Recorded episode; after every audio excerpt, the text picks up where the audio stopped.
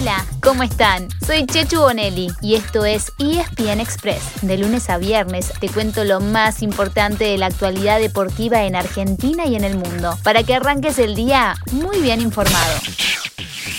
Se los prometimos el viernes y acá estamos para traerles como cada lunes el mejor resumen deportivo del fin de semana, porque hubo realmente de todo, resultados lógicos y también sorpresas, campeones, técnicos que vienen y otros que se van, y hasta empezó una cuenta regresiva. Desde ayer estamos a menos de un año de Qatar 2022, así que súbanse ya mismo a este episodio. Prometemos hacerles un resumen muy pero muy rápido para que sigan disfrutando del feriado.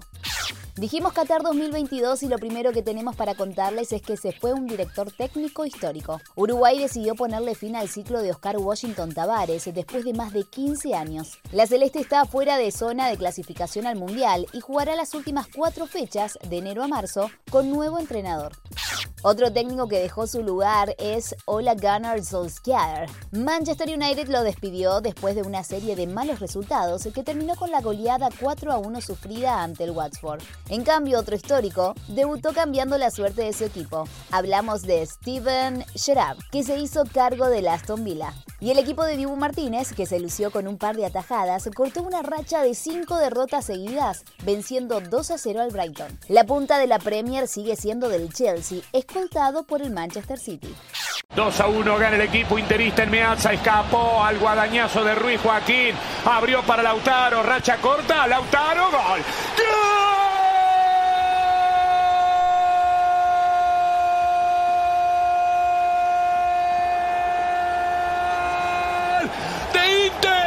Lautaro Martínez. Chau, chau a esa racha de sequía. Además de atajadas, hubo goles argentinos en Europa, como el de Lautaro Martínez en la Serie A, para que el Inter venza 3 a 2 a uno de los punteros, el Napoli, y acorte la distancia a solo 4 puntos con su derrotado y con el Milan. También anotó Lucas Ocampos para que Sevilla empate 2 a 2 con Alavés y siga tercero en la liga, detrás del Real Madrid y Real Sociedad.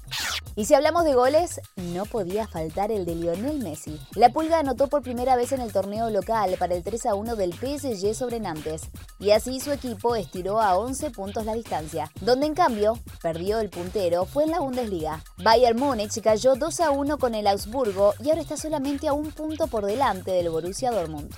En el torneo local no fue una buena racha para los grandes. Perdieron Racing, Independiente y también San Lorenzo. Pero ganó Boca, 2 a 0 ante Sarmiento con una bombonera que finalmente estuvo al 100% de su aforo. Mientras que River le ganó a Platense y sacó 9 puntos de ventaja sobre Talleres, cuando quedan 12 en juego. La regalaba Mancilla, quedaba la pelota para Álvarez. Lo busca Enzo Fernández. Enzo, pegale si te gusta. Enzo Álvarez, Álvarez, Álvarez, Álvarez, Álvarez. Cántalo, cántalo, cántalo, cántalo, cántalo. ¡Gol!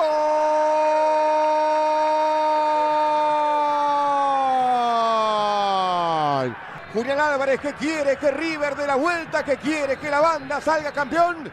River 1, Platense 0.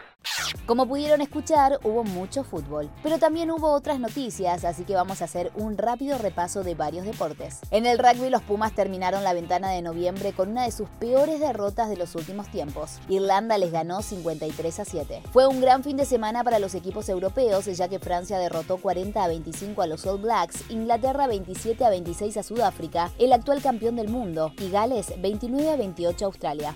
Tampoco ganó el máximo favorito de las ATP Finals, hablamos de Novak Djokovic, que cayó en semifinales con Alexander Zverev, que terminó consagrándose campeón.